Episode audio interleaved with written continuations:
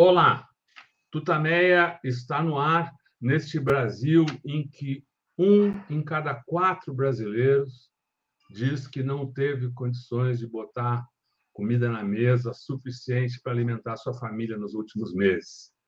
É o um número da pesquisa Datafolha. Estamos nós aqui nos nossos estúdios quarentênicos, a Eleonora. O Rodolfo. E do outro lado da tela conversa conosco o Pedro Celestino, você já conhece, esteve aqui há pouco conosco, hoje volta para a gente é, é, seguir nessa programação especial que estamos fazendo sobre os 100 anos do Partido Comunista Brasileiro. Uh, mas antes, eu, já já a Eleonora vai contar um pouquinho mais sobre o Pedro, o seu trabalho, e a gente começa, então, a entrevista. Mas antes, eu queria convidar o Pedro, a Eleonora e todos vocês que já começam a entrar aqui para essa nossa conversa, para que a gente se reúna numa manifestação de solidariedade. Vamos mandar um grande abraço aos familiares, parentes, amigos, colegas de trabalho, conhecidos das vítimas da Covid no Brasil. número terrível, e que todos nós sabemos poderia ter sido muito menor, poderia ter havido muito menos sofrimento no nosso país se Bolsonaro tivesse minimamente obedecido às orientações da Organização Mundial de Saúde, das instituições médicas e científicas brasileiras. Não o fez, ao contrário, se somou ao vírus, provocou aglomerações, foi contra o uso da máscara, deixou de comprar vacina na hora certa, provocou confusão na distribuição das vacinas, e o resultado são esses números que a cada dia o Conselho Nacional de Secretários de Saúde distribui para a tristeza do Brasil. Os mais recentes saíram há poucos minutos e dão conta de que já são 659.241 vidas perdidas por causa da política de Bolsonaro na pandemia. São 29 milhões 882.397 casos nos registros oficiais. Uma tragédia no nosso país, mas também um crime como demonstrou a CPI da pandemia. Eleonora.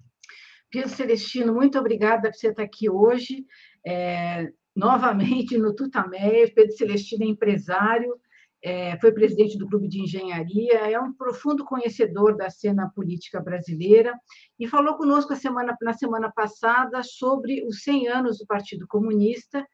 Foi uma, uma entrevista muito legal, mas um pouco prejudicada pela pelos problemas de conexão. Então, a gente vai agora refazer um pouco essa, essa entrevista que a gente fez é, na semana passada e continuar, porque na, na, na, semana passada o Pedro levantou os pontos importantes na trajetória do, uh, do Partido Comunista Brasileiro, da sua fundação em 22 até 64, passando da, da, pela própria fundação por 35, posição é, do partido em relação a, a, Getúlio Vargas, depois em relação a João Goulart, a gente estava nesse entreveiro quando ainda não conseguiu mais fazer entrevista. Então, Pedro, muito obrigada de novo por você estar aqui e se dispor, se dispor a falar conosco é, sobre esse, essa, essa trajetória desse partido importante para a história brasileira. Então, eu começo de novo te perguntando é, que pontos você destaca nessa trajetória, digamos, da fundação em 22 a 100 anos até 64?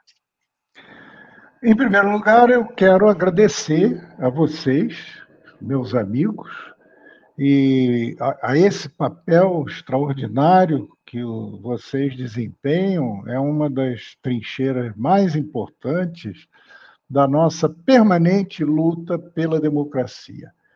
Tutameia, esse trabalho de vocês, desse casal maravilhoso, é um trabalho realmente muito importante para esclarecer a sociedade, esclarecer os nossos companheiros sobre aquilo que a grande mídia, em geral, não publica.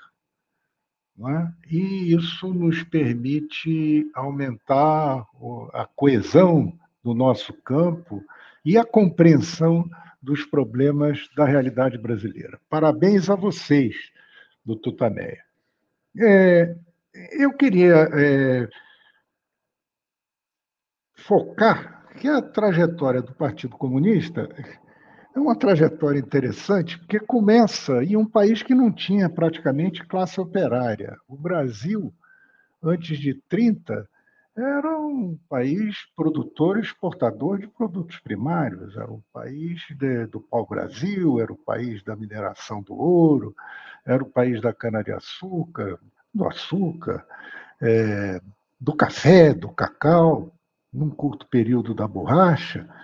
Mas era um país essencialmente agrícola, com a sua população urbana dispersa, especialmente pelo litoral, e era um imenso vazio demográfico, de tal sorte que a criação do partido é uma criação que veio é, muito mais pela cultura de imigrantes italianos, especialmente italianos, que se concentravam muito em São Paulo e no Rio, o Rio, capital da República, e São Paulo, é, a segunda principal cidade nossa, era o centro produtor do café. E nessas duas cidades nós tínhamos energia elétrica. Praticamente eram os únicos lugares em que havia sobra de energia para permitir o desenvolvimento de, de alguma atividade industrial, tanto no Rio como em São Paulo.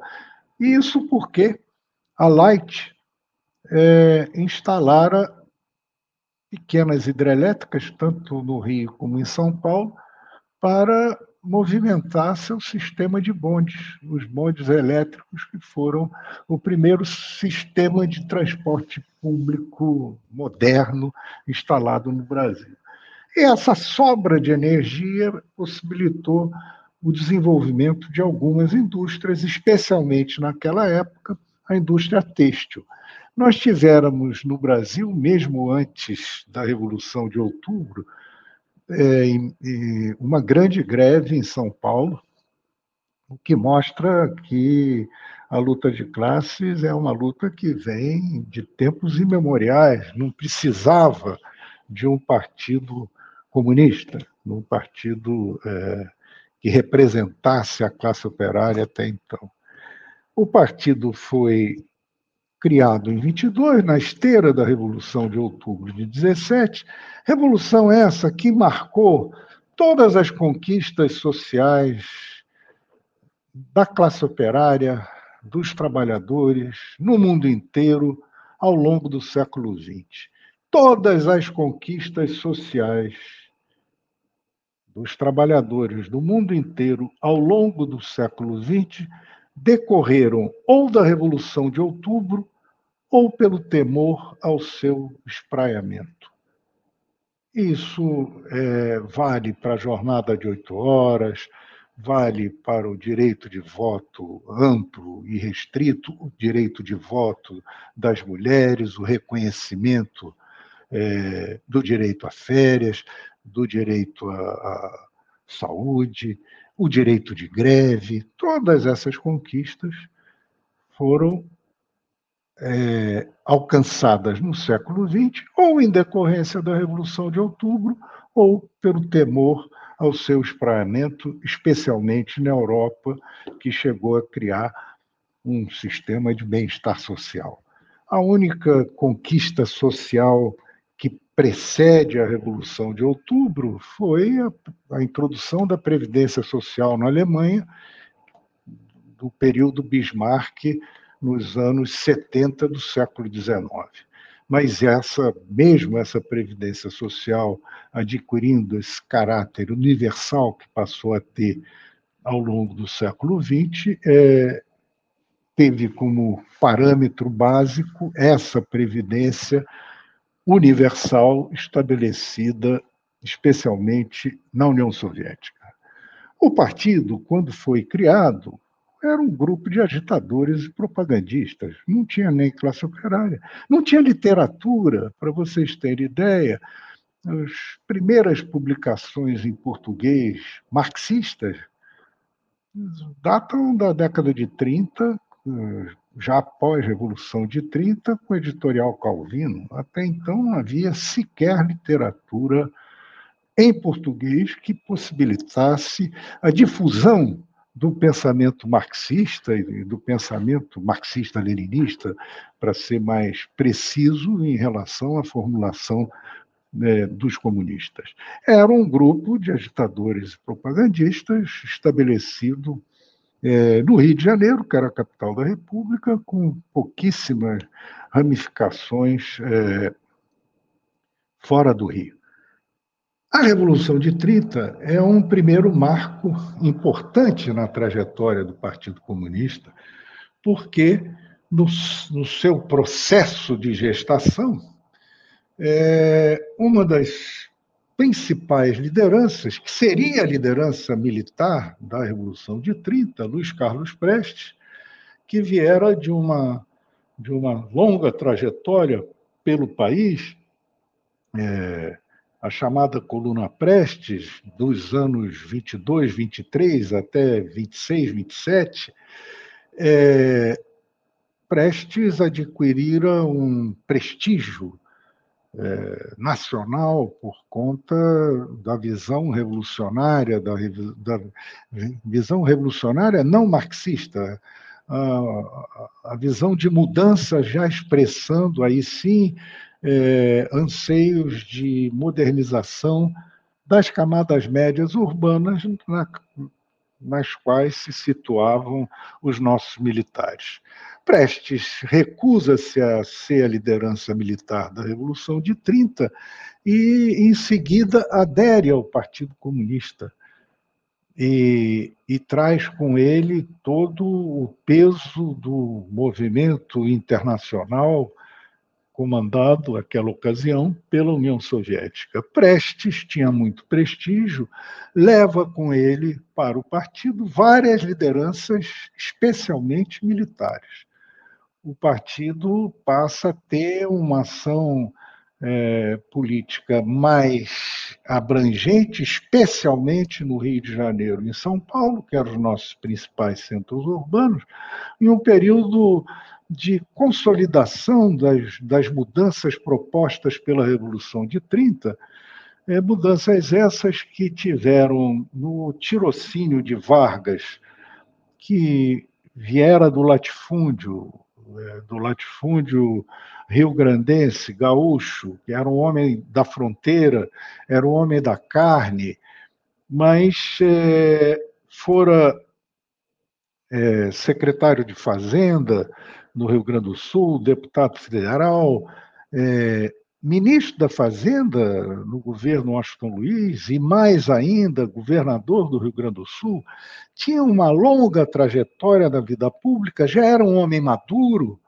um homem é, já com mais de 50 anos, ou, ou, em torno de 50 anos naquela ocasião, é, muita experiência e viveu a crise de 29 percebeu a dependência que o Brasil tinha, especialmente é, da Inglaterra, que à época dava as cartas em termos de, de controle das nossas finanças e controle da exportação, comercialização do café, nosso, é, nossa âncora é, principal para obtenção de divisas e de produtos necessários a vida é, cotidiana.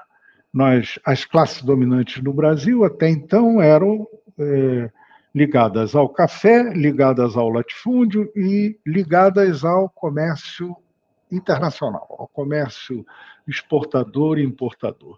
Não havia expressão na burguesia industrial brasileira, era nascente, e, consequentemente, não havia expressão na classe operária. Então, todas essas movimentações que caracterizaram a ação do Partido Comunista, ainda pós-Revolução de 30, eram, uma, eram movimentações que tinham um forte componente é, de lideranças oriundas das camadas médias da sociedade, ou militares ou urbanas, mas não vinculadas especificamente aos trabalhadores, a, a participação operária e mesmo camponesa num país que naquela ocasião era ainda um país essencialmente agrário, era uma participação muito pequena. E era um, um, uma época, uma conjuntura no mundo em que o movimento eh, dos partidos comunistas era um movimento fortemente influenciado pela orientação da União Soviética, o que nos levou aqui à aventura de, de 35, a tentativa de tomada do poder eh, num, num movimento de origem militar, é, sem a menor repercussão popular. Vejam vocês que, naquela ocasião, é, a Aliança Nacional Libertadora era um, um, uma aliança que mobilizava as camadas médias, tanto do Rio como de São Paulo, mas especialmente no Rio. O manifesto de lançamento da Aliança Nacional Libertadora foi um manifesto lido pelo Carlos Lacerda, que depois teve uma participação relevante na nossa vida política nas décadas seguintes, mas era um movimento de massas que tinha como focos pão, terra e liberdade. Pão, terra e liberdade, o que, que era? A questão da caristia, essa questão foi levantada em primeiro lugar pelos comunistas do Brasil e se transformou numa bandeira permanente da ação dos comunistas a partir dali. A questão da caristia, a questão do salário, especialmente do salário mínimo, por aí vai, isso nós vamos ver mais adiante.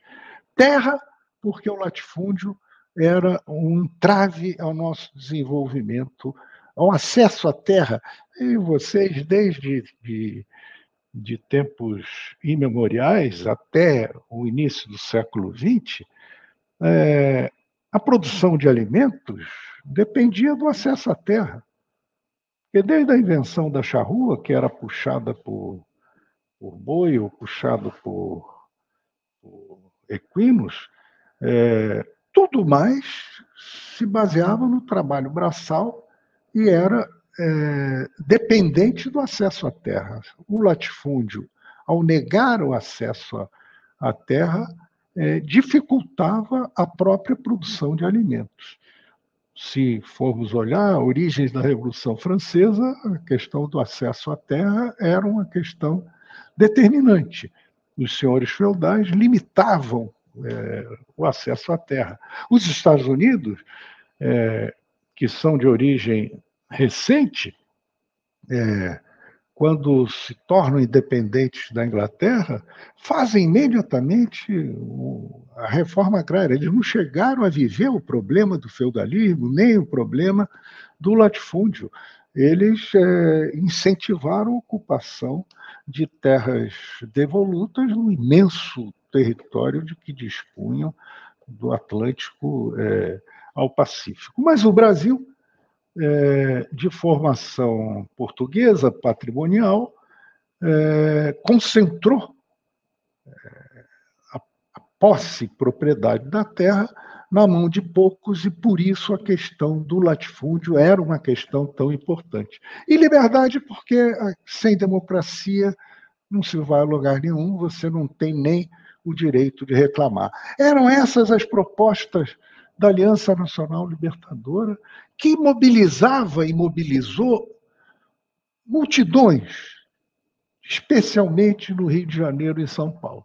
Tudo isso foi posto a perder com a aventura militar canhestra de, de 35, com levantes isolados aqui no Rio, na Praia Vermelha, em, em Natal, em Recife. E isso aí jogou é, o Partido Comunista é, por uma clandestinidade profunda. Prestes veio a ser preso pouco tempo depois, pois a sua direção se esfacelou e os comunistas deixaram de ter qualquer importância no cenário político nacional durante um bom tempo. A situação do mundo se deteriora em termos de ascensão do nazismo na Alemanha, do fascismo na Itália, a Guerra Civil Espanhola, também com um confronto entre socialistas e, e fascistas, que acabou prevalecendo a visão fascista de Franco, E é, aqui no Brasil, Getúlio, é, aproveitando-se do pretexto dessa ação, é, dessa ação dos comunistas, é, acaba por virar a mesa, dar um golpe em 37, e nos colocando no período que se convencionou chamar de Estado Novo, que era de características abertamente fascistas eh, quando foi estabelecido. E a postura do Estado Novo, durante os seus primeiros anos, foi uma postura é, que, no plano internacional, tendia a se alinhar com as posições tanto da Alemanha como da Itália. É, esse é um fato da história, ao mesmo tempo que Vargas empreendia um movimento de modernização do país, de até de formação de uma burguesia industrial, gerando incentivos à, à, à criação de empresas, e começa por é, discutir é, a necessidade de termos é, acesso ao aço. O Brasil, até então, não dispunha de aço, o Brasil não dispunha de cimento, importava cimento, indispensável à construção civil. As primeiras fábricas de cimento expressivas do Brasil são de 1936. O Getúlio negocia é, com com os Estados Unidos financiamento para a instalação de uma usina siderúrgica a troco da adesão do Brasil aos Estados Unidos, aos aliados, no enfrentamento da Alemanha, do, do nazifascismo. É, foi aí que houve uma inflexão do Estado Novo, e nessa ocasião os comunistas saem das catacumbas e entram de cabeça no movimento é, contra o nazifascismo, mobilizando aí especialmente é, o movimento estudantil e é, a área militar, da qual o partido tinha grande influência, como eu disse, desde o início da década de 30, quando Prestes é, aderiu ao partido, levando vários dos, dos seus companheiros de, de armas. Essa trajetória do início dos anos 40, 42, 43 em diante, marca uma ascensão do partido importante. Discute-se, aquela ocasião, duas possibilidades: o, o comitê de ação, que era propriamente de mais de intelectuais, advogados, engenheiros, professores eh, e a própria inteligência, e o comitê né, nacional de organização do partido que trazia, digamos, é, a orientação de Moscou, vamos dizer. Acabou por prevalecer essa, essa posição.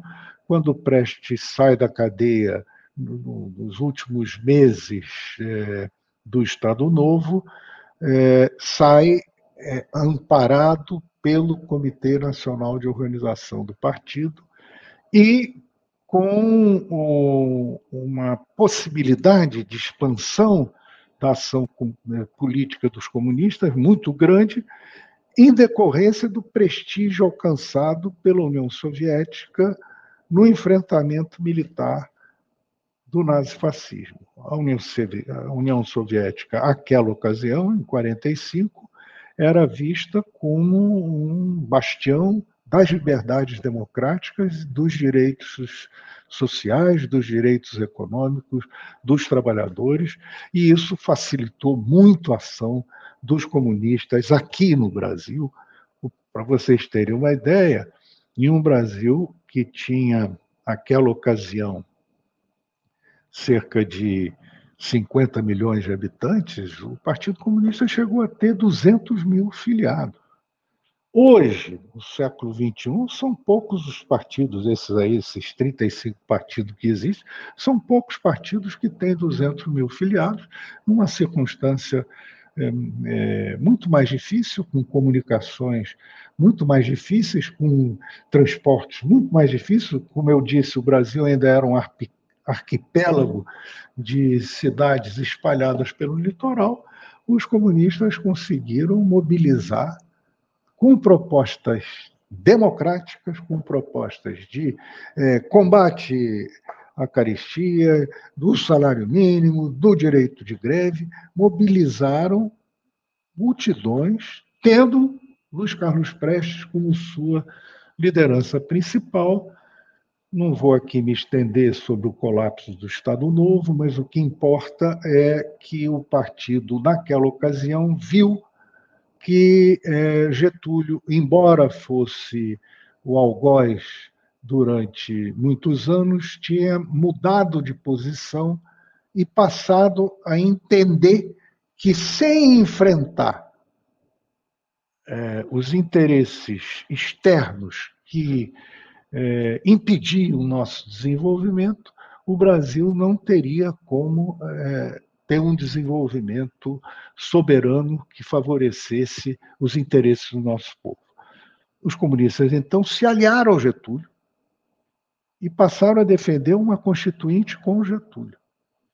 Os setores conservadores, que viam a necessidade de, do, do, de superar o Estado Novo e estavam também comprometidos com a luta pela democracia, era uma luta de interesse da sociedade, não só de setores mais à esquerda da sociedade, os conservadores eh, se colocaram contra essa proposta, acabaram derrotando Getúlio, afastando do poder, e convocaram eleições presidenciais para, para os próximos, os três meses seguintes os comunistas lançaram um candidato inexpressivo, que houvera sido prefeito de Petrópolis e diretor do Departamento Nacional de Estradas de Rodagem por algum tempo, Iedo Fiuza, e teve 13% dos votos numa eleição que estava polarizada entre Dutra, que fora ministro da Guerra do Estado Novo durante muito tempo, e o brigadeiro Eduardo Gomes, que era considerado paladino da democracia, este apoiado mais pelos setores conservadores urbanos. É, ganha o Dutra, Prestes se elege senador, elege uma bancada expressiva de deputados, deputados federais em vários estados da federação, e é, teve uma ação na Constituinte focada na defesa dos direitos sociais e econômicos dos trabalhadores, e já aí abordando a questão da soberania. A questão da soberania se coloca, passa a ser colocada entre as palavras de ordem, entre as teses defendidas pelos comunistas. Lembrem-se que antes era pão, terra e liberdade. A essa altura já se colocava a questão nacional a questão de um desenvolvimento autônomo.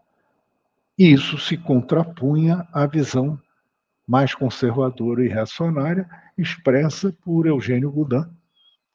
E a visão progressista era expressa por um industrial. A essa altura já tínhamos um industrial, é, Roberto Simons, que foi o criador do Centro das Indústrias de São Paulo ainda na década de 30, e ele se elege senador da República com a proposta de fortalecimento da ação do Estado para nós termos, pelo menos, aço, energia elétrica e petróleo. Sem o Estado, dizia Roberto Simons, nós não teríamos energia elétrica, aço e petróleo, e sem esses três componentes não teríamos indústria. Os comunistas aderiram a essa proposta. Mas durante é, o mandato do Dutra como presidente, Prestes, que, que não era propriamente um, um, um grande parlamentar, sua experiência não era parlamentar, não era, não era sagaz como político, cai numa, numa provocação quando se pergunta a ele se, numa hipótese de guerra entre o Brasil e a União Soviética, de que lado ele ficaria. isso é uma loucura. Ele aí diz que ele não via como o Brasil entrar em guerra com a União Soviética, mas se houvesse essa, esse caso, é porque o Brasil estava alinhado com as forças do imperialismo e ele ficaria com os trabalhadores da União Soviética. Foi o suficiente para se gerar uma campanha para é, tirar os comunistas da legalidade sob a alegação de que eram uma seção de, um, de uma potência estrangeira, porque o nome do partido era Partido Comunista do Brasil. Então, era uma seção, segundo os críticos, da Internacional Comunista. Essa questão foi levada ao Tribunal Superior Eleitoral e, numa votação 3 a 2, os, os, mandatos dos comunistas foram cassados no Brasil inteiro. Para vocês terem uma ideia, aqui no Rio houveram eleição de vereadores e os comunistas elegeram 18 vereadores, era a maior bancada é, entre os diferentes partidos na Câmara dos Vereadores do Rio de Janeiro. Era uma situação em que os comunistas estavam num processo de ascensão porque estavam falando para a sociedade, colocando questões de interesse da sociedade, questões políticas, questões econômicas e questões sociais. E com uma visão não estreita, só, só deles comunistas, era uma visão ampla, uma visão que incorporava teses que eram de interesse de industriais, que queriam eh, o desenvolvimento e, consequentemente, se contrapunham aos donos do poder que é, diziam que o Brasil não devia se industrializar, que o Brasil não tinha nem capitais, nem tecnologia, nem capacidade para se industrializar, que o Brasil devia seguir a sua vocação natural, que era a de ser fornecedor de matérias-primas para os países civilizados do primeiro mundo. Quando os comunistas saem de cena, da cena legal, vão para as catacumbas, e aí ocorre uma desgraça, porque é, foram para as catacumbas, saíram completamente do jogo político e do jogo das lutas sociais. Inicia-se, então, um período em que os comunistas passam dos 200 mil filiados que tinham em 45, 46 para 2 mil. Virou uma seita. E era uma seita tão radical que é, dizia, por exemplo, que o, a estrutura sindical que fora montada pelo Estado Novo era uma estrutura fascista. Então, os trabalhadores não deviam participar dos sindicatos. Quer dizer, os trabalhadores não podiam nem ir para entidades que eram indispensáveis para a defesa dos seus direitos. Era a visão dos comunistas, da direção do, do Partido Comunista, ali em 48, 49. Em 50, quando Getúlio tem a proposta de voltar ao poder pelo, pelo voto popular, os comunistas saem do. passam a pregar a luta armada, entram em aventura é, em Goiás, em Formoso, em, no Paraná, em Porecatu, pregam abstenção, não entendem que havia em disputa no Brasil um projeto de desenvolvimento autônomo que levaria a melhores condições de vida para o nosso povo e o projeto reacionário conservador que vinha desde o Brasil colonial. Pois os comunistas ficaram à margem desse processo. É um período longo em que os comunistas desaparecem de cena como partido, com duas exceções que são importantíssimas. Os militares é, os comunistas foram à FEB, participaram da FEB com oficiais e praças, enfim. Participaram do esforço de guerra, ao mesmo tempo que participaram das lutas eh, para fazer com que o Brasil eh, aderisse à luta antifascista, foram consequentes e participaram da guerra. Quando voltaram da guerra, aí já não era só a visão dele, era a visão dos militares brasileiros, é de que sem petróleo nós não iríamos a lugar nenhum. Porque a guerra mostrara que é, tanque, jipe, carro de combate, navio, avião, todos os meios necessários à guerra dependiam do petróleo. E nós não tínhamos petróleo. Então surgiu um movimento patrocinado pelos comunistas militares Centro de, de Defesa de Estudos do Petróleo, sob a direção do general José Pessoa Cavalcante Albuquerque, que era um general de grande prestígio militar. Ele e outros generais, entre os quais o pai do Fernando Henrique Cardoso, é, criaram um centro de estudos de defesa do petróleo e começaram a desenvolver uma campanha que galvanizou a intelectualidade brasileira, trabalhadores, e se estabeleceu com uma campanha de massas, com o lema do petróleo é nosso. Essa ação foi uma ação meritória. À margem da direção do Partido Comunista Brasileiro, preocupada com contestar tudo e dizer que estava tudo errado, que era impossível trabalhar. A outra ação importantíssima, veja bem, essa luta do petróleo desembocou na Petrobras no governo Getúlio. Governo esse que a direção do Partido Comunista se recusou a apoiar em qualquer instante embora fosse um governo comprometido com mudanças essenciais à nossa industrialização. E um governo que tinha na sua assessoria econômica Jesus Soares Pereira, Inácio Rangel, Rômulo de Almeida, todos vinculados ao Partido Comunista, mas agindo independentemente, porque a direção do partido era contra participar do governo Vargas. Essa assessoria econômica de Vargas é que possibilitou a criação da Petrobras, é que possibilitou a criação do BNDE, que possibilitou a criação da Eletrobras. Vejam vocês, aço, energia elétrica e petróleo. Foram intelectuais comunistas comprometidos com o Brasil e não com teses errôneas da direção daquela época que patrocinaram isso, ao mesmo tempo que os militares trabalhavam.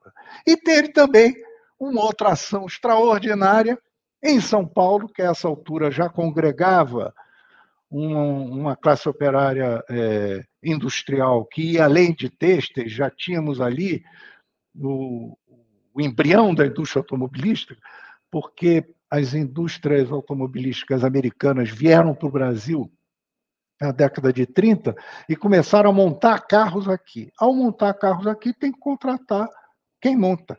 Começou a se criar uma classe operária em São Paulo.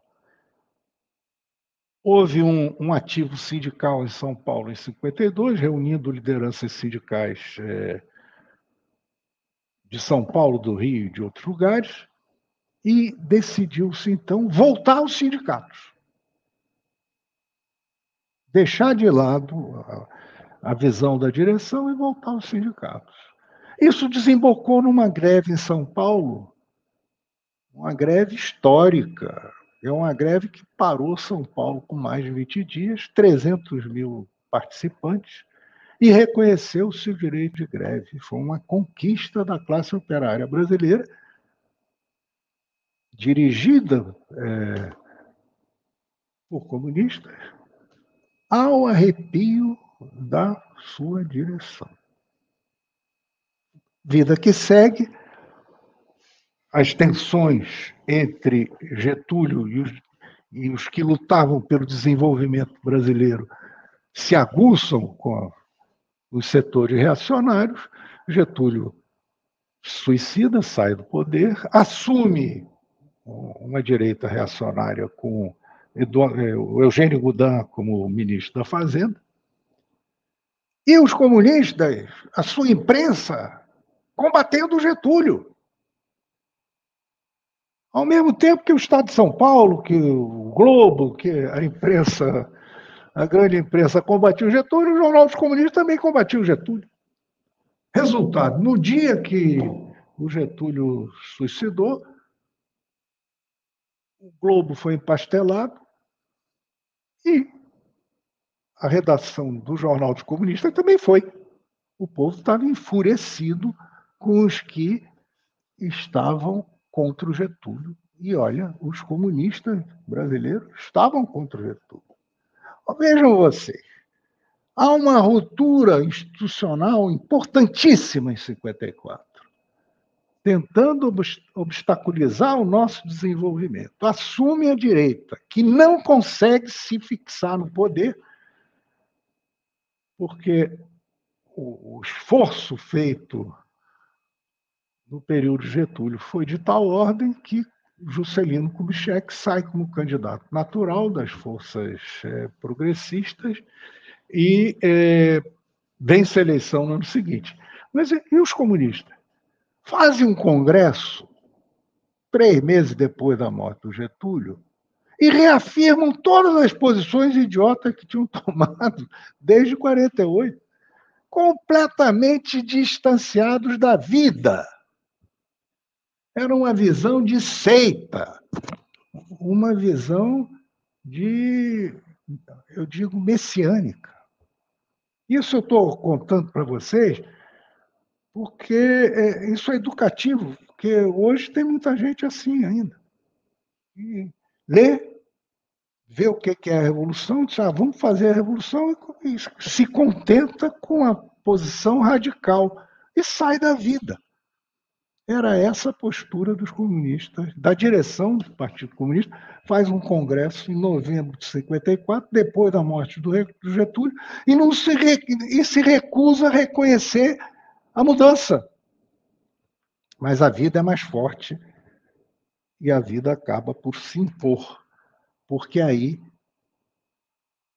os comunistas passam a participar da campanha do Juscelino, a fazer comitê de bairro, comitê em fábrica, trabalham à revelia do que fora decidido, porque já havia um pensamento próprio.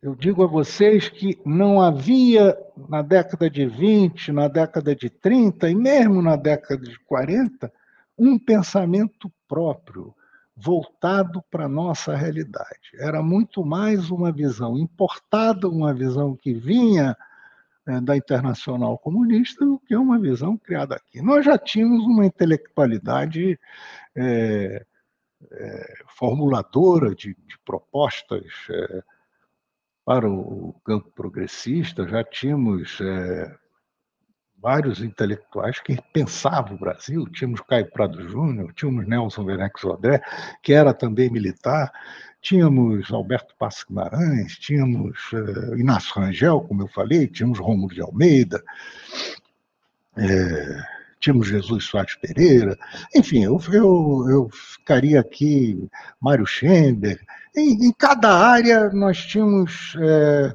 gente de talento pensando o Brasil e pensando com a própria cabeça. Não era pensando com, com o manual. Não era lendo o manual, vamos aplicar o manual. Isso é que deu vida ao, à participação comunista da eleição do Juscelino e dali por diante. Em 56, há um cataclisma no movimento comunista internacional, o cataclisma da denúncia dos crimes de Stalin por Khrushchev em fevereiro de 56 e a, a intervenção na Hungria no segundo semestre de 56. As duas tiveram um efeito traumático sobre o Partido Comunista Brasileiro, especialmente eh, as duas. Uma porque a denúncia dos crimes do stalinismo eh, colocou em xeque a visão religiosa que se praticava, tudo que de bom houvesse era obra de Stalin, e então colocou para quem tinha visão religiosa, o mundo acabou. e a intervenção na Hungria colocou para toda uma geração é, em dúvida o papel libertário que a União Soviética desempenhara na década anterior. Essa eh, foi traumática também, levando um grande prejuízo é, em termos de perda de quadros importantes, formuladores e intelectuais se afastaram continuaram no campo democrático, continuaram no campo progressista, mas viam com o pé atrás a, a visão dos comunistas é, no processo político por conta de eventos que não eram nem é, daqui, da nossa realidade, mas influenciavam é, o pensamento político local.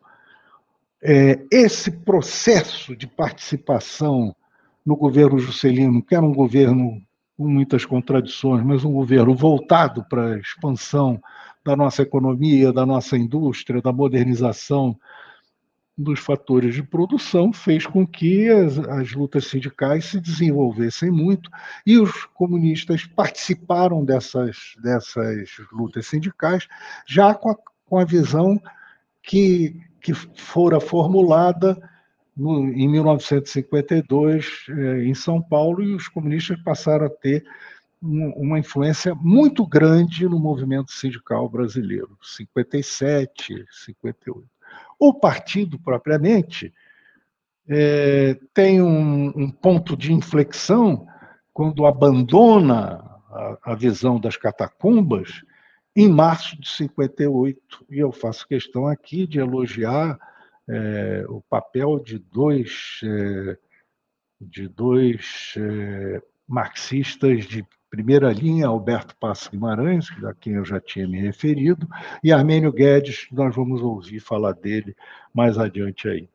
Os dois é, fizeram, na chamada Declaração de Março de 58, uma foi a primeira vez que o Partido Comunista se apresenta para a sociedade com uma visão consistente dos problemas nacionais, dos problemas do Brasil. Claro que aborda a situação internacional, que aborda questões que, que é, diziam respeito à política internacional, mas é, essencialmente formula as questões principais para a esquerda brasileira a partir de então. Reconhece que o Brasil, para se desenvolver, depende da democracia, e por isso a nossa revolução é uma revolução democrática, e depende de ter uma postura ativa em relação à subordinação a interesses internacionais. Então, a revolução é nacional e democrática. E mais ainda, a formulação de março de 58 colocava claramente que os comunistas tinham que disputar o papel de vanguarda na sociedade brasileira, disputar a hegemonia, deixando de lado a visão das catacumbas, a visão radical de se afastar completamente da ação política. Essa ruptura de março de 58, com todas as, as sequelas que mudanças, inflexões dessa ordem provocam, é, claro, dirigentes que estavam comprometidos com, com essa linha das catacumbas é, perderam espaço porque não sabiam é, se movimentar dentro dessa nova realidade. Quem não tivesse a compreensão da política ia perder espaço. E é uma questão própria dessas estruturas partidárias longevas é, que os seus quadros se apeguem ao, é, ao cargo que ocupam, porque Afinal de contas, sua sobrevivência depende daquilo, não é? Você não pega um sujeito que se dedicou 20, 30 anos a uma atividade de construção partidária e um dia diz para ele assim, ó, tchau, é, vai se virar, vai se ligar à produção. Então, você tem um conjunto de pessoas, isso a gente vê em partidos hoje, partidos no Brasil, partidos que recebem fundo partidário, a dificuldade que se tem de avançar em formulações políticas em todas as estruturas partidárias decorre do apego que dirigentes têm ao salário que recebem. Se perderem o salário, vão para a fila do, do, Auxílio Brasil. Muitas vezes não tem capacidade para arrumar outra atividade que garanta o seu sustento. Isso aconteceu com os comunistas.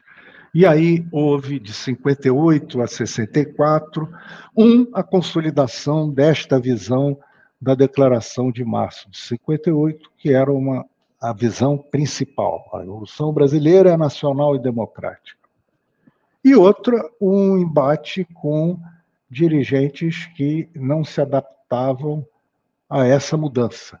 Tanto a mudança do culto à personalidade de Stalin, a mudança externa, como a mudança nacional de tirar o partido das catacumbas e colocá-lo à luz do dia, ao sol e ao sereno, disputando com outras forças políticas influência nas lutas sociais, políticas, econômicas de interesse dos trabalhadores. Essa, essa, essa luta, em 61, leva, leva à saída de vários dirigentes que constituíram o Partido Comunista do Brasil, chamado PCdoB. João Amazonas, Grabois, eh, Pomar, saem do, do, do partido e criam o PCdoB. Já a essa altura, com outras influências internacionais, nós tínhamos aí uma Revolução Cubana recém recém-vitoriosa, em 59, mostrando o caminho da luta armada como um caminho de tomada do poder de Fidel Castro, e a visão chinesa maoísta, que também fez a longa marcha dos anos 30 a 49, é, a, a partir da visão do campo. Essa, esse conjunto de dirigentes é, saiu, foi para o, o PCdoB. E a direção do partido fez um, um congresso que consolida as posições da Declaração de Março de 58 e se insere no jogo político, primeiro apoiando o lote para como candidato a presidente. Em 60, já a essa altura, os comunistas tinham uma, uma situação praticamente legal, e com a renúncia do Jânio, do Jânio o, passam a trabalhar ativamente no governo Jango. Jango tinha sido ministro do Trabalho em 53, 54, aliás, assumira o Ministério do Trabalho em decorrência da greve de São Paulo a que eu me referi, e naquela ocasião é, estabeleceu contato com diferentes é, dirigentes é, do partido que estavam trabalhando na greve. Jango assume o Ministério do Trabalho, substituindo Segadas Viana, justamente porque mostrou capacidade para negociar. E dali em diante, Jango teve com os comunistas uma relação muito amistosa, uma relação de, de entendimento. Não, não era de concordância, mas é, um diálogo político franco e aberto. Foi apoiado como candidato a vice-presidente, naquela ocasião, vice-presidente se elegia independente do presidente, por isso aqui é, deu Jânio Quadros como presidente e Jango como vice-presidente, embora Jango fosse da chapa do lote. E é, essa relação com Jango criou é, ilusões na direção do partido, e, e isso, na minha opinião, nos, nos levou, facilitou o caminho do golpe de 64. Nós paramos a nossa, a nossa conversa da semana passada justamente aí. Eu vou contar para vocês episódios que ocorreram naquela ocasião. A visão nossa era uma visão, visão do, do era uma visão muito populista. Então era uma visão que dependia do, do da articulação militar, que dependia do, do entendimento por cima. Era uma visão que os comunistas nunca perderam. Os comunistas avançaram porque a cabeça dos comunistas avançou, mas a direção continuava achando que dava para chegar, avançar é, por cima, só por cima, por entendimentos por cima. E a situação ficou muito tensa em março de 64, é, muito tensa, com possibilidades de e a imprensa veiculava a possibilidade de golpe, seja do Jango, seja contra o Jango, porque havia é, setores das Forças Armadas que apoiavam o Jango e setores das Forças Armadas que eram contra ele. E é, a ideia do Jango, na época, era é, quebrar a unidade que existia entre Carlos Lacerda no Rio, Magalhães Pinto em Minas e Ademar de Barros em São Paulo. Ninguém consegue governar o Brasil sem o apoio é, de pelo menos um desses três grandes estados. Pode ter o apoio do Amapá, do Piauí, mas se não tiver pelo menos um dos três principais estados da federação, a sobrevivência do presidente da República fica muito dificultada. É, nessa ocasião, a ideia do, do Jango era atrair o Magalhães Pinto para o seu governo, mas deixou para fazer isso depois da Páscoa, e isso foi fatal. Por quê? Nessa ocasião, nesse ínterim, o famoso cabo Anselmo, que morreu aí há 15 dias, é, que era, depois se comprovou que era um um agente da CIA, agente de órgãos de repressão, Anselmo faz uma revolta de marinheiros, com teses até que podiam ser corretas do ponto de vista direito de associação, melhoria de condições de, de comida em navios, etc. e tal, mas era ilegal. O ministro da Marinha, corretamente, mandou prender. Mandou prender e manda os fuzileiros prenderem os marinheiros. Quem comandava os fuzileiros era o almirante Aragão. E o almirante Aragão, ao invés de cumprir a ordem do seu ministro, diz para os fuzileiros aderirem aderirem aos marinheiros. Obviamente que o ministro da Marinha pediu demissão e o que o presidente da República devia fazer era demitir o, o almirante Aragão e garantir a hierarquia e disciplina. Força Armada sem hierarquia e disciplina, nem na sociedade tribal existe. Vira bando. Hierarquia e disciplina são dois aspectos fundamentais de qualquer força armada em qualquer situação. E essa hierarquia e disciplina foi rompida ali. Para vocês terem ideia, nenhum almirante da ativa aceitou assumir o Ministério da Marinha. O presidente nomeia para ministro um almirante que já estava na reserva há muito tempo, Tribunal Marítimo, obviamente sem a menor capacidade de comandar.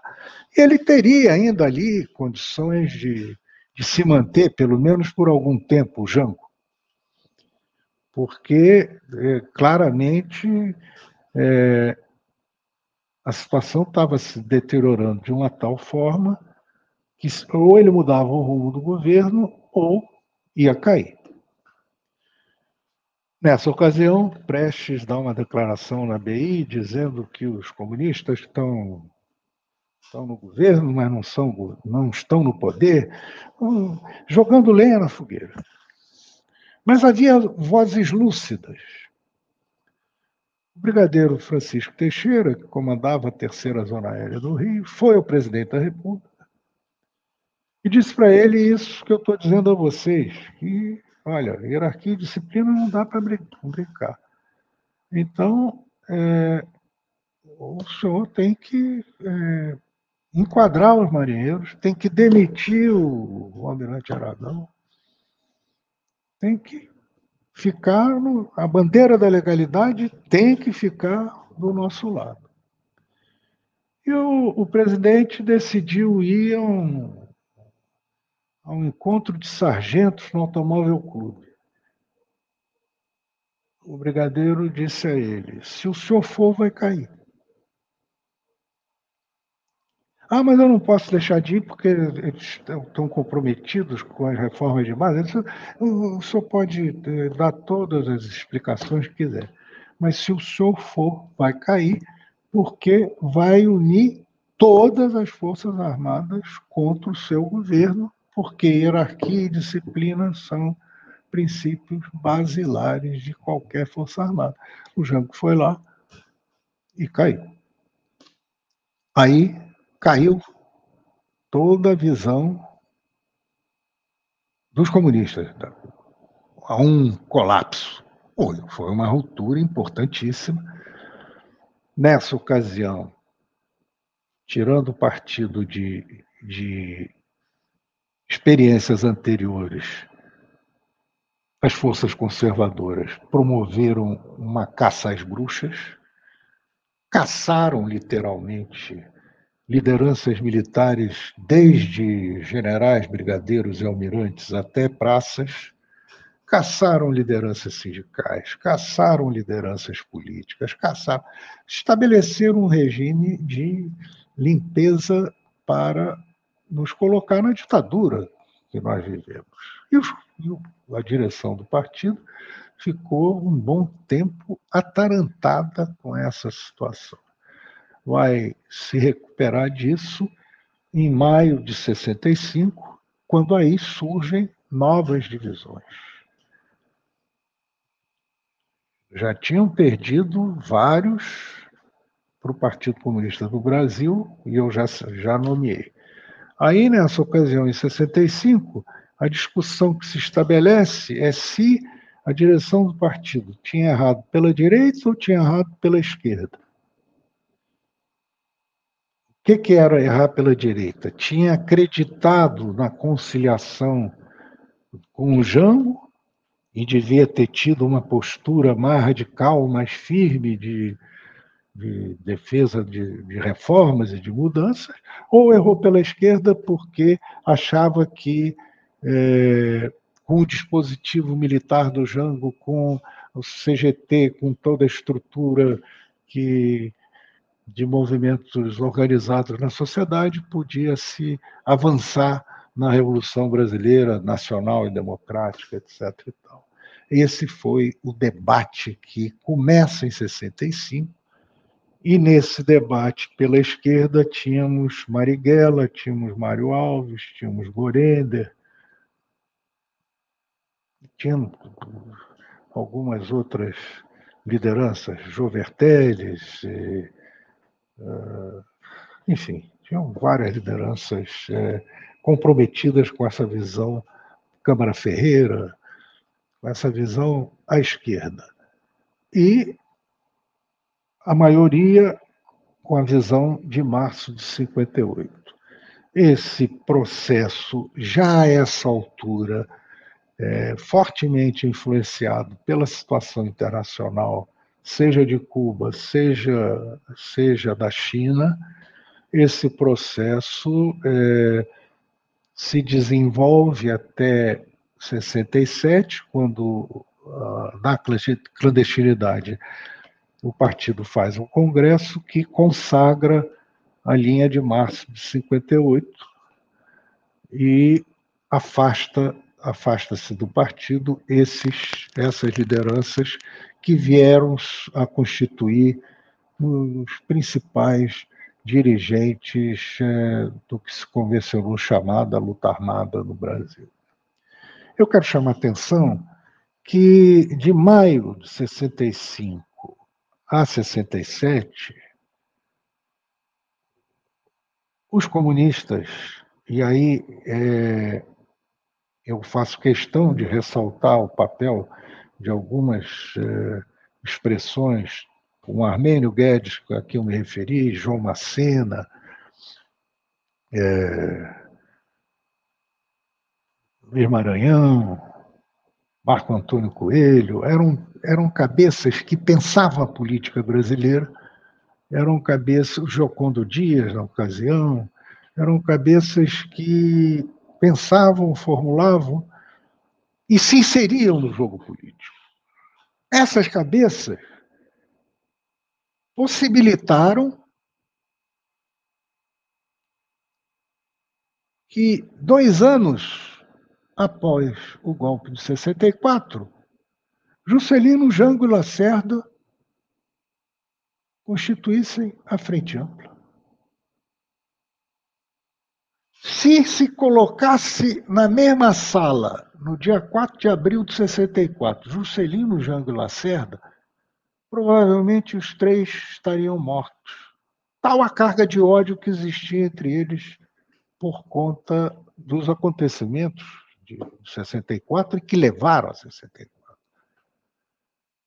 Dois anos depois, estavam juntinhos assinando a Frente Ampla e trabalhando em conjunto para isolar e derrotar a ditadura. Esse foi um trabalho que teve Wilson Fadu, que teve Enio Silveira, que teve o brigadeiro Francisco Teixeira, que teve o Carlos Lacerda, o Carlos Lacerda seria o principal beneficiário do golpe de 64, quando viu que não ia dele, mudou de lado. E essa era a visão correta. Se escar para dentro. Se tem um inimigo, não me importa a cor do rato, do gato, desde que como rato. É o provérbio chinês. Se nós ficássemos na visão nós contra eles, Teotônio Vilera não estaria conosco.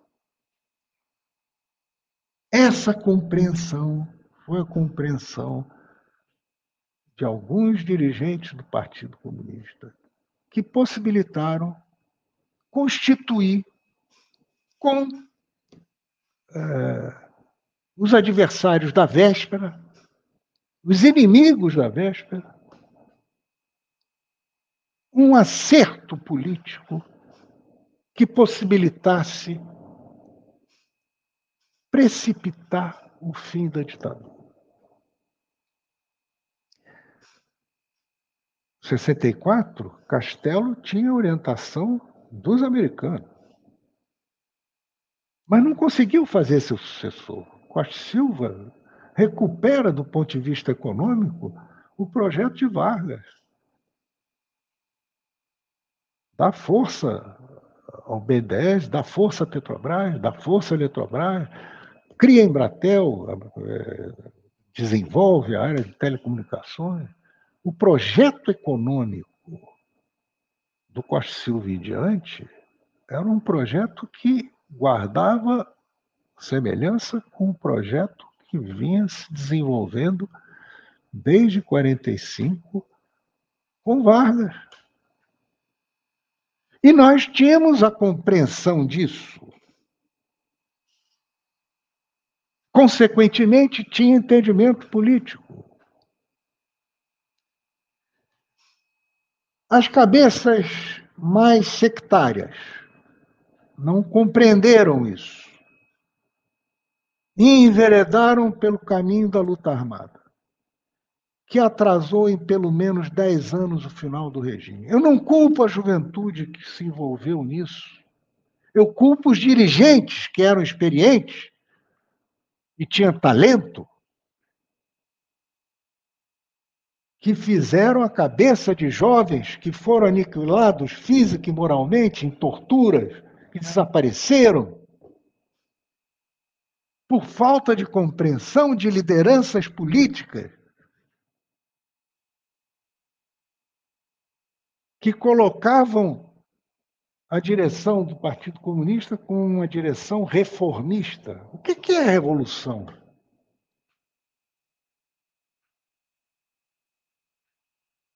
Eles eram os revolucionários, com apoio de fora, com apoio de Cuba, com apoio de, da China, na época. Coloca-se o culto do herói em detrimento da organização, em detrimento da articulação política, da ação permanente. O que diferencia um partido comunista de um partido parlamentar é que o Partido Comunista tem ação no cotidiano.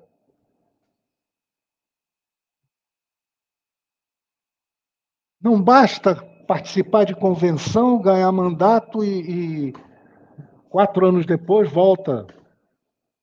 Luta contra a carestia, por exemplo, é uma luta que é do cotidiano. E nós estamos hoje vivendo um período que está todo mundo preocupado com a eleição em outubro, mas ninguém está falando da carestia. Basta ir no supermercado e ver o que está acontecendo. Hoje em dia as pessoas não pedem mais dinheiro na rua, pedem comida. E as lideranças do nosso campo estão discutindo o que, que vai ser depois do governo do Lula. Não ganhou nem a eleição da agora. Essa compreensão foi a compreensão que a direção do Partido Comunista teve a partir do reconhecimento da derrota de 64. E teve um papel importantíssimo num acúmulo de forças que levaram ao isolamento e à derrota da ditadura. Mas é um trabalho que não se faz da noite para o dia. Vem 68.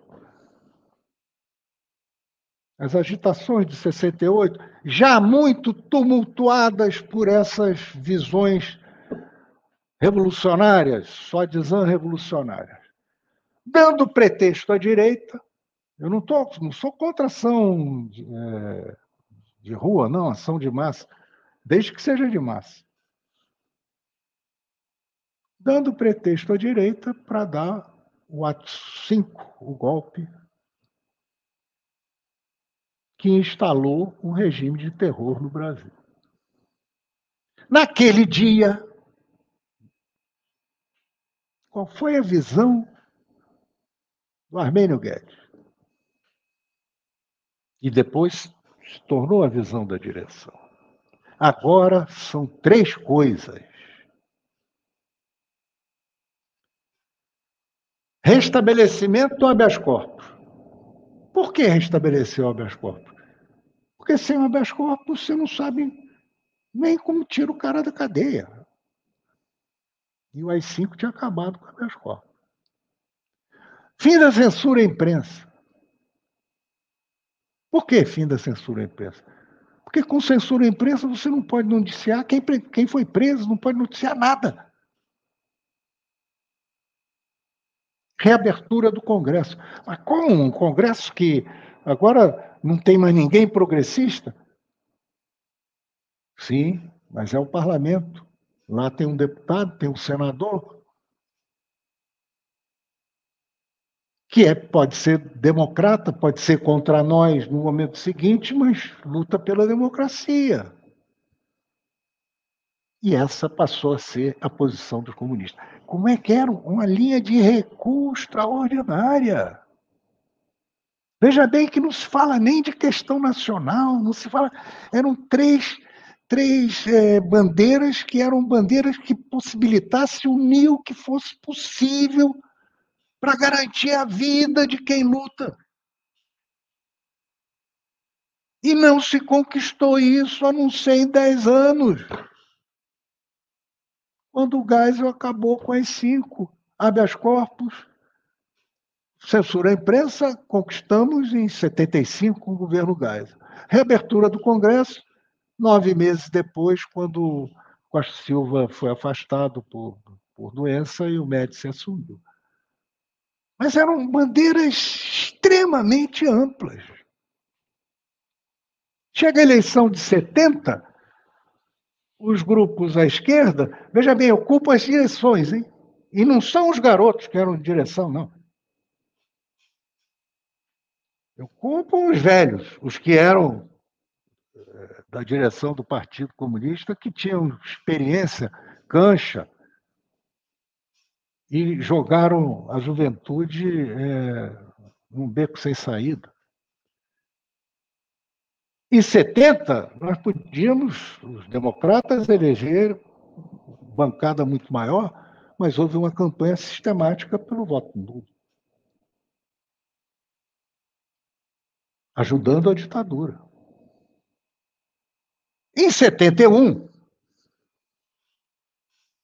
o, o MDB faz um encontro em Olinda para discutir o que fazer. Já depois da derrota de 70, é, esse é o país que vai para frente, Brasil, Brasil, grande potência. Estávamos no auge do milagre econômico do Médici. Ali, em 71, um deputado estadual do, do MDB, Jarbas Vasconcelos, vai compor o que veio a ser o programa do MDB. Um Thales Ramalho, que era de Pernambuco também, que era ligado ao Marechal Cordeiro de Faria. Esse Jarbas, que foi governador de Pernambuco, foi essencial para a mudança da linha política do MDB.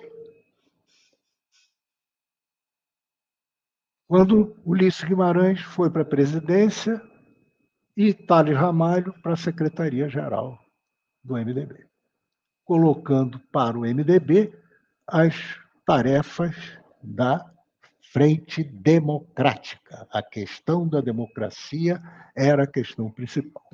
Dois anos depois, a aventura da luta armada foi dizimada e houve aí, é, aí sim, com a juventude que participara, fora induzida ao erro por dirigentes, é, eu digo, irresponsáveis, essa juventude reformula as concepções e passa a entrar no jogo político. O que nos levou a uma vitória acachapante em 74. 16 senadores. O MDB conquistou uma bancada que impedia a reforma das, da Constituição pela ditadura. Mudou a correlação de forças. E aí nós passamos já a conviver com outras forças no campo democrático, umas à esquerda, outras mais à direita, mas com forças que possibilitaram um acúmulo de, de vitórias, levando ao progressivo isolamento da ditadura, especialmente em São Paulo. Aí há fatos marcantes, como a morte de Azog, do fiel filho, em seguida, a, a igreja entra a campanha, os comunistas conseguiram, na década de 70, mudar a ABI, que era uma, uma sucursal da Globo, colocando na, na, na ABI é, Prudente de Moraes Neto, que era um liberal, colunista do Estado de São Paulo, conseguiu, isso articulação é, dos comunistas, é, conseguiu se colocar Raimundo Fauro na presidência do AB, conseguiu se resgatar o papel para importantíssimo para a inteligência brasileira, colocar a sociedade brasileira de progresso da ciência, até então uma sociedade que não tinha expressão de massa da, na academia, a SBPC passou a ser o que é hoje, uma entidade viva, atuante. Tudo isso foi feito na década de 70 com a participação e articulação dos comunistas brasileiros. A direção do Partido Comunista, um terço dela foi para o exílio, nove foram dizimados aqui,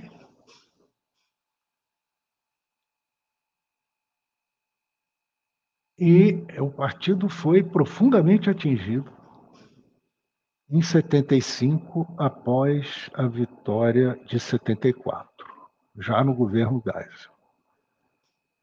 Mas não mudou de orientação. Continuou na linha de acumular força, com a participação desses movimentos que é, entenderam que o caminho da luta armada era um caminho equivocado. Isso aí engrossou o, o campo, o campo democrático, culminando em 78 com é, a fundação do SEBRAD, Centro Brasil Democrático, com Oscar Niemeyer, com Enio Silveira, com João Saldanha, com Renato Guimarães e com Antônio Weiss. Foi feito um encontro no Hotel Nacional com pessoas do campo progressista e ali comunistas também, do Brasil inteiro. Foi o primeiro gesto de reorganização do Partido Comunista Brasileiro, tal como houvera no início dos anos 40 quando se estabeleceu o Comitê de Ação e o Comitê Nacional de Organização do Partido.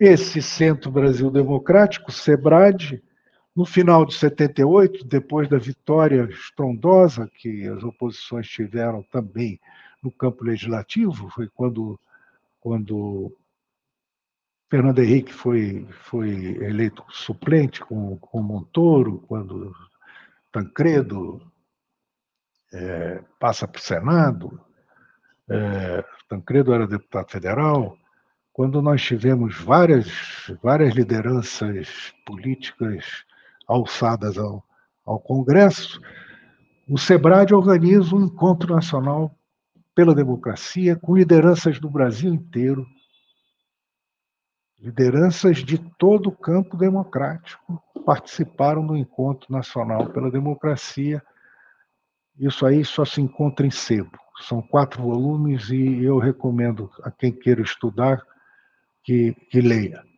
Para ver o que, que é a ação política correta. Como é que está certo. Isso aí dava a entender que com a anistia que fora prometida pelo Figueiredo, os comunistas passassem a ter um papel de destaque no campo democrático. 79. Mas naquela ocasião, a direção do partido que estava na Europa já estava irremediavelmente cindida. Prestes e alguns de um lado e outros dirigentes de outro lado. A maior recepção dada a líder que veio do exílio no aeroporto do Galeão foi a Luiz Carlos Prestes. Foi a maior que de Arraes, foi a maior que de Brizola, foi a maior de qualquer, que de qualquer outra liderança. Foi organizada pelo SEBRAD. Mas chega o Prestes e diz que não se reúne com os outros, do outro grupo. E decide sair do partido e uma carta aos comunistas brasileiros. Nessa ocasião, morre o Partido Comunista Brasileiro. Porque, desgraçadamente, o Prestes ainda era maior que o partido. E os dirigentes que é, ficaram com, com, o partido não tinham coesão também para é, e o movimento internacional já estava muito complicado, já era uma visão eurocomunista, a União Soviética em crise, quer dizer, é, foram tragados pela crise do socialismo real, levando a um vazio que veio a ser ocupado parcialmente pelo PT, que se apropriou até da bandeira vermelha, naquela ocasião. Mas, é,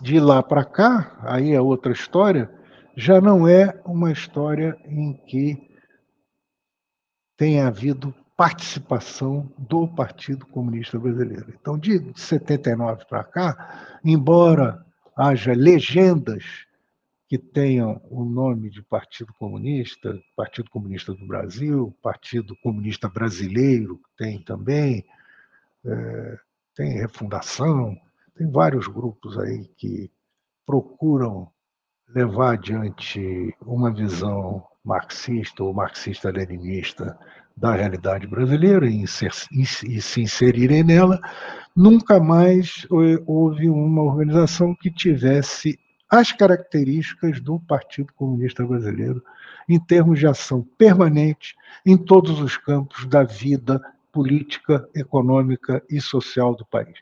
Teve uma influência muito grande entre os anos 55 e 79, e especialmente na luta contra a ditadura.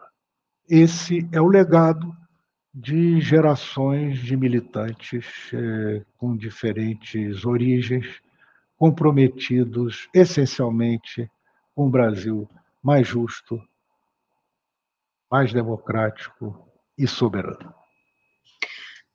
Puxa, Pedro, uma aula aqui, tem muita pergunta para ti aqui, porque é uma muito obrigada aí pela sua exposição, realmente muito abrangente. É, eu queria começar a primeira pergunta meio desse final. Comparativamente, é, se a gente olha a América Latina, você falou muito ampassando o eurocomunismo e desse terremoto todo que aconteceu, com o avanço do neoliberalismo e a destruição dos partidos uhum. comunistas. Uhum. Se a gente olhar o Chile, se olhar, olhar outros países, os, o Partido Comunista, as organizações comunistas conseguiram uma longevidade, se manter apesar de todo esse ambiente adverso. Por que, que aqui isso não aconteceu? É, é, é essa chegada do PT que abriu essa cunha nesse, nessa área, é, o terremoto que, que aconteceu lá fora, claro que teve influência, mas porque aqui no Brasil, nos, nas últimas décadas, é muito difícil de falar de comunista, e no Chile, por exemplo, eles estão no governo. Olha, aqui tem o seguinte: eu estava falando do SEBRAD, o primeiro encontro sindical nacional pós-ditadura foi organizado pelo SEBRAD em Gragoatá. Ele é anterior à fundação do PT. Foi o SEBRAD que organizou. O SEBRAD era Enio Silveira, João Saldanha, Oscar Niemeyer, Renato Guimarães. É, o que acontece é que o Preste tinha carisma. Era uma referência.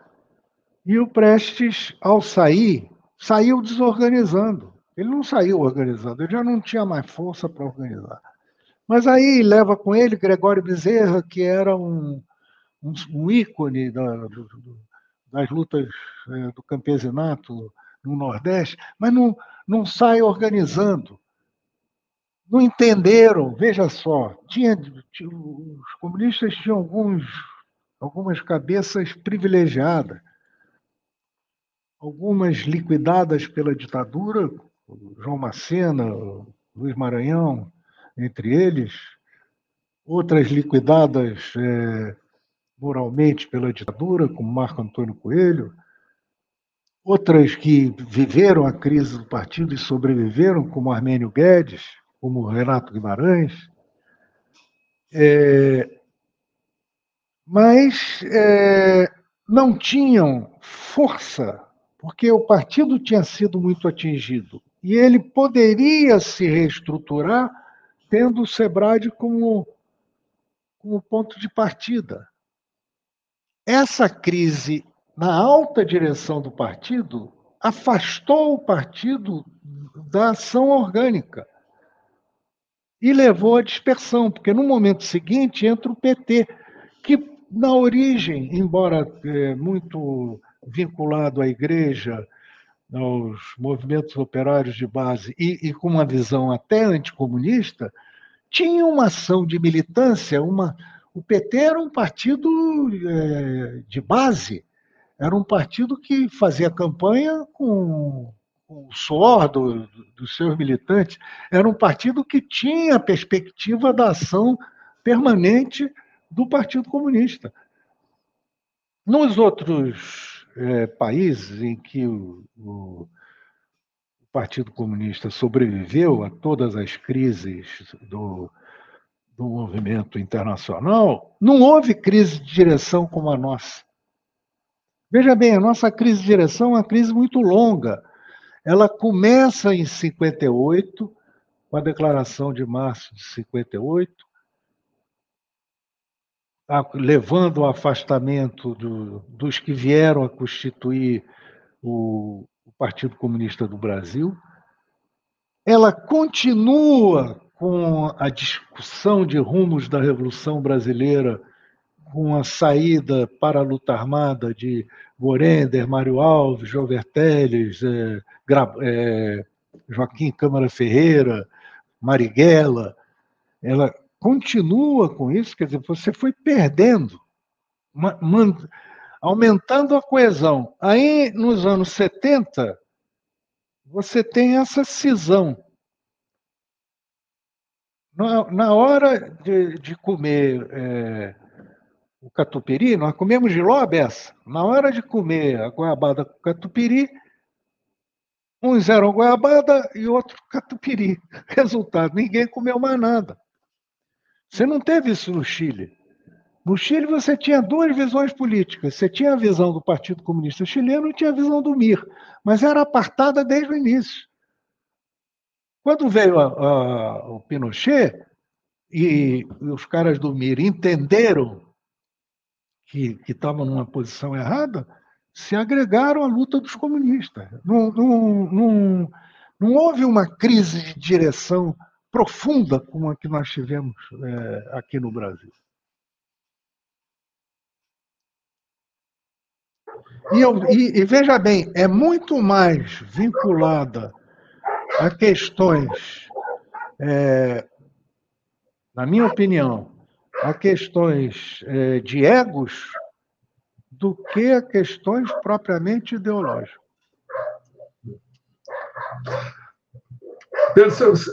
Se eu entendi corretamente, você entende que não há hoje um partido com as características do, do partido. No Brasil não tem, porque os, o, o PT, que era o PT, que podia ser, o PT virou um partido parlamentar.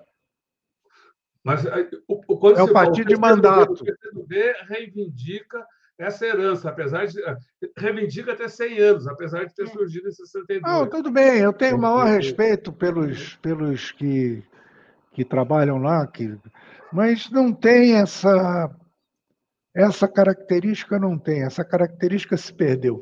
O, o, o PCdoB tem alguns quadros que são de primeiríssima linha, o Jandira, o Sorrentino, o Renato Rebelo, é, tem algum, algumas expressões, tinha o Flávio Dino até pouco tempo atrás, tem algumas expressões realmente, mas tem, tinha também o Aldo Rebelo, que, que deu no que deu, né? Foi parar em Irajá. Então é complicado você dizer que é um, é um partido que tem unidade de ação, que era uma característica dos comunistas.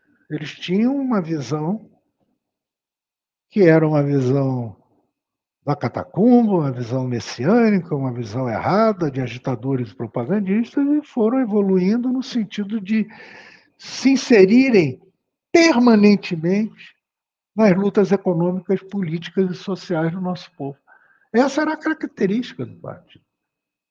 Isso o PT, em determinado instante, é, poderia representar, mas se perdeu. O, a questão do, do, que eu saiba, pelo que eu acompanho do, do PCdoB, é que não, é, o, o que se diz na Bahia não vale para São Paulo e vice-versa.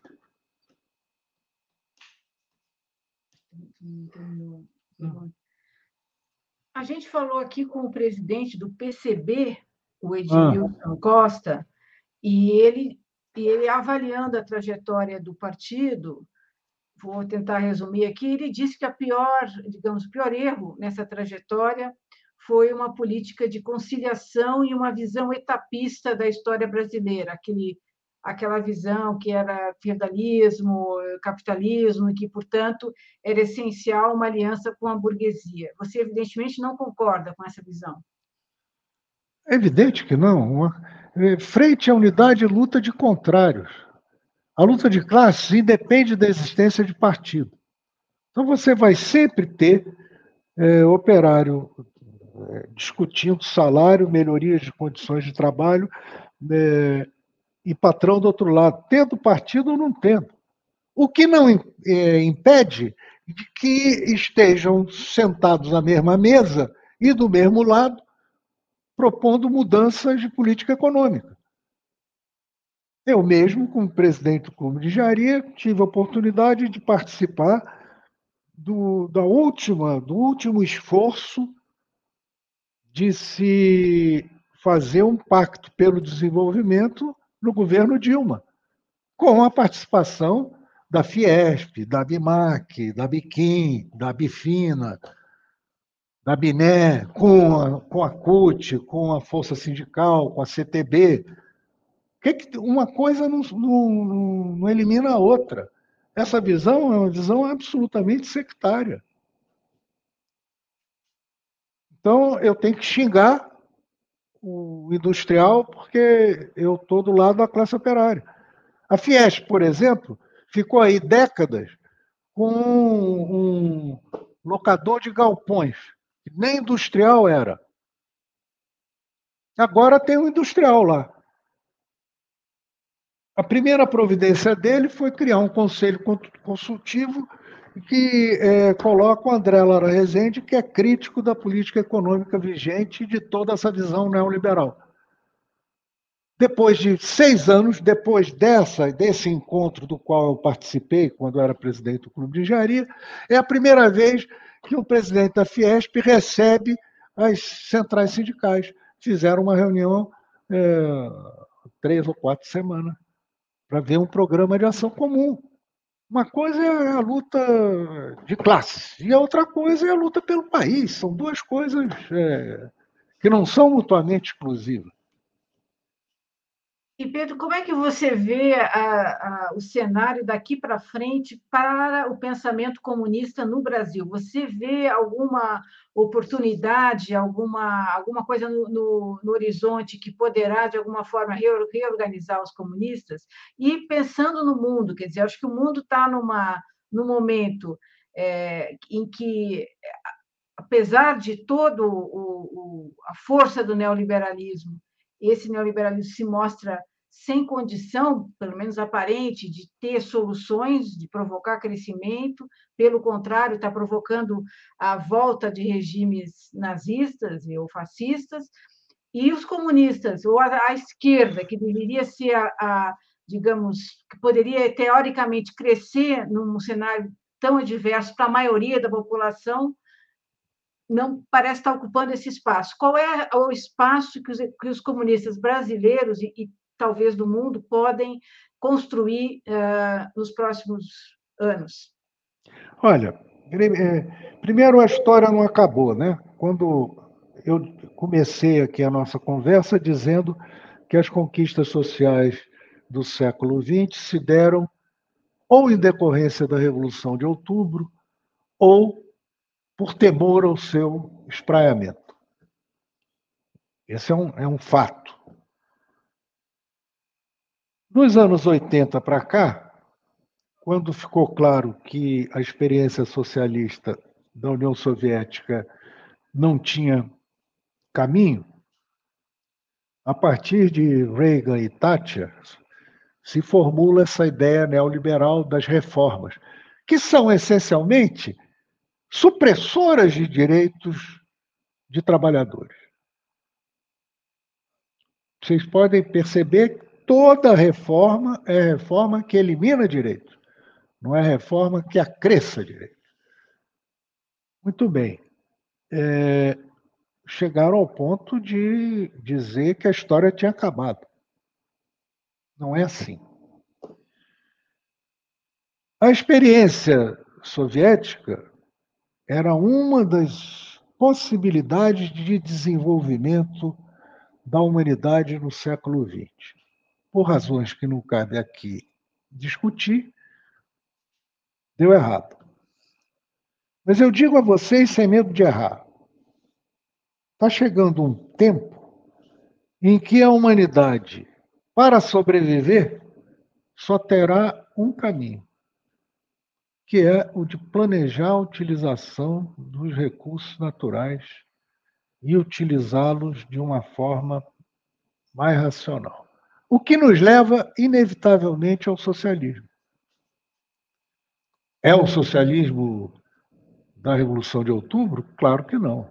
Há conquistas, há conquistas que é, o mundo teve no século XX que são conquistas inarredáveis. Eu acho que esse caminho da democracia a democracia cada vez mais participativa, democracia que não se resuma à mudança de, de mandatos a cada dois anos ou quatro anos, isso vai se, ser cada vez mais objeto de, é, de pressão popular no mundo inteiro.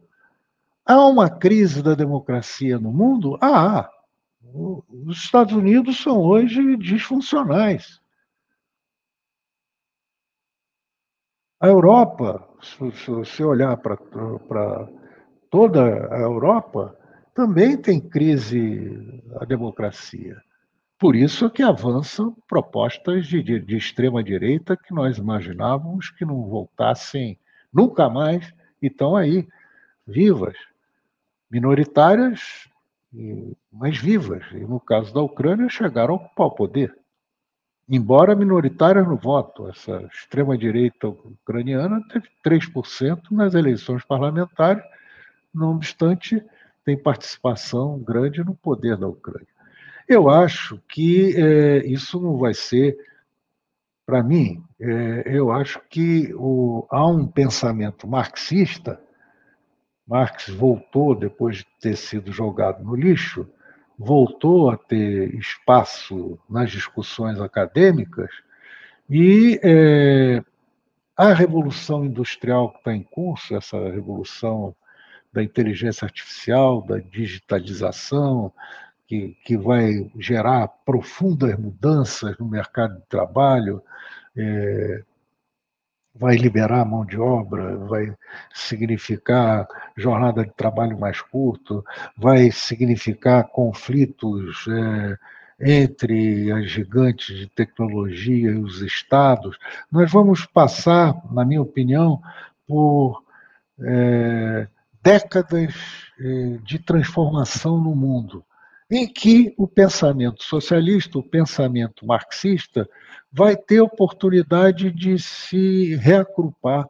Eu não vejo, com certeza, é, possibilidade de êxito em, em modelos de, de organização partidária que deram certo, ou permitiram, pelo menos, que se disputasse o poder é, na sociedade industrial clássica, na sociedade da segunda revolução industrial, em que você tinha grandes estabelecimentos fabris, você tinha a classe operária morando próximo ao local de trabalho, daí que se formulou que a, as organizações são por local de trabalho ou moradia. Quer dizer, você vai ter que se repensar a forma de fazer política em função do desenvolvimento das forças produtivas e das mudanças de relação de produção.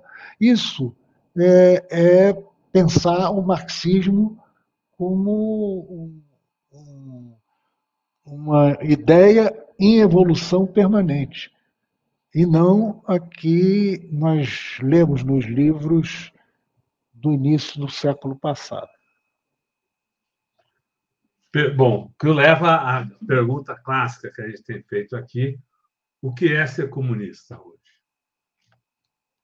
Olha, o que é ser comunista hoje, na minha visão, é o que sempre foi, e eu digo, é, no caso brasileiro especificamente, é lutar por uma sociedade mais justa, mais democrática, mais soberana. As etapas da Revolução Brasileira são as mesmas. A Revolução Brasileira é nacional e democrática.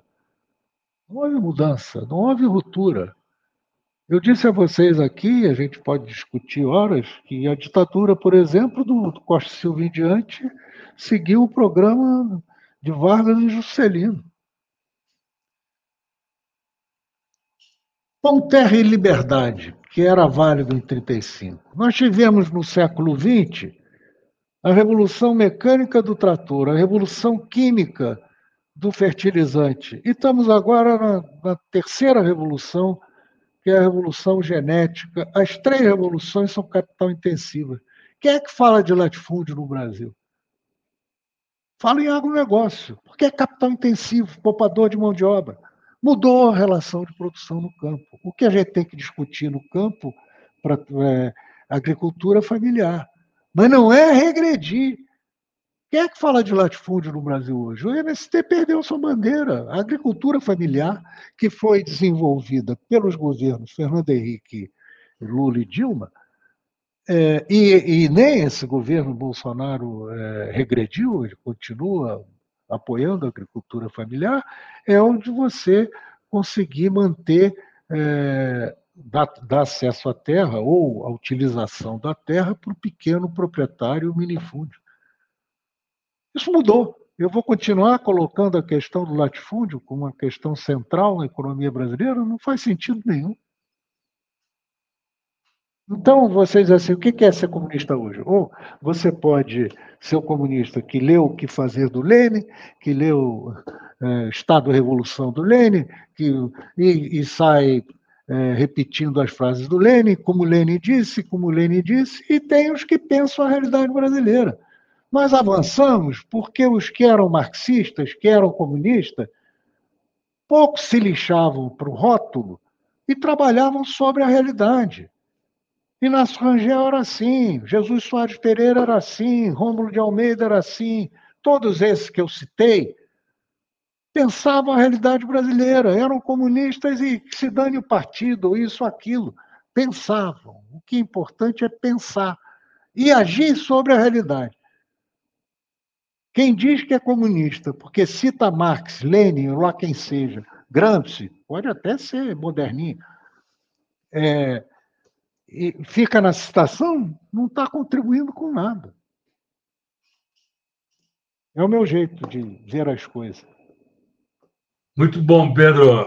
Como, como disse a Eleonora, uma sensacional aula de história e uh, né, uma uhum. exposição muito legal aqui, que a gente te agradece muito. Queria agradecer também a todos os que uh, estão aqui conosco, acompanhando essa conversa uh, com o Pedro Celestino e convidar todos, o Pedro e todo mundo que está aqui conosco, para que a gente se reúna aqui num outro agradecimento nesse Brasil que está em tanto sofrimento né, com a pandemia. A gente mandar um super muito obrigado para as mulheres e os homens que atuam na linha de frente do combate à Covid, colocando suas vidas em risco em defesa das nossas e ainda sofrendo todas as agressões, ofensas, cortes de verbas que têm sido feitas pelo senhor Jair Bolsonaro.